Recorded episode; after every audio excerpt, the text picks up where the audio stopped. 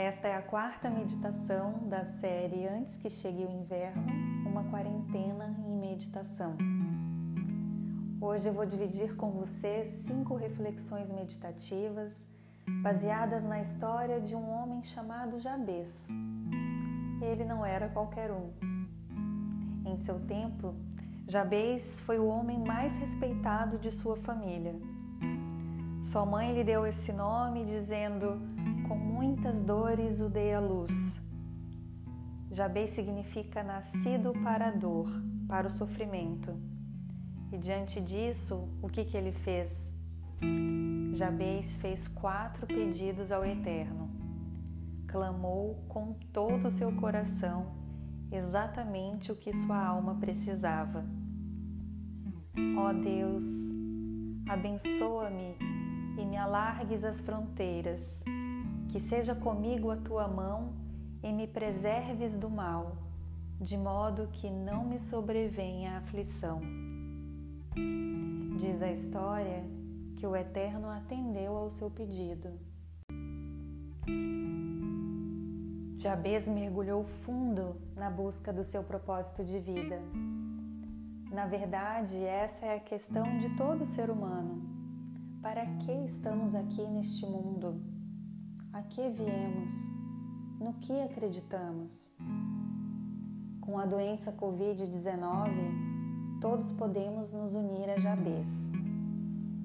O novo coronavírus está oferecendo à humanidade um imensurável coquetel de sofrimento.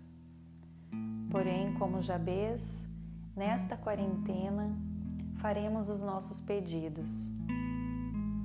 O sol continua a brilhar e ele permanece majestoso por trás das nuvens.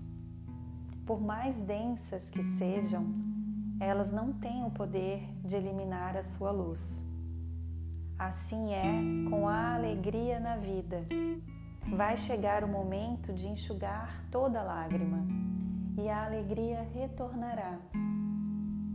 Ela não depende de termos sorte para escapar das dificuldades ou dos desdobramentos desta pandemia.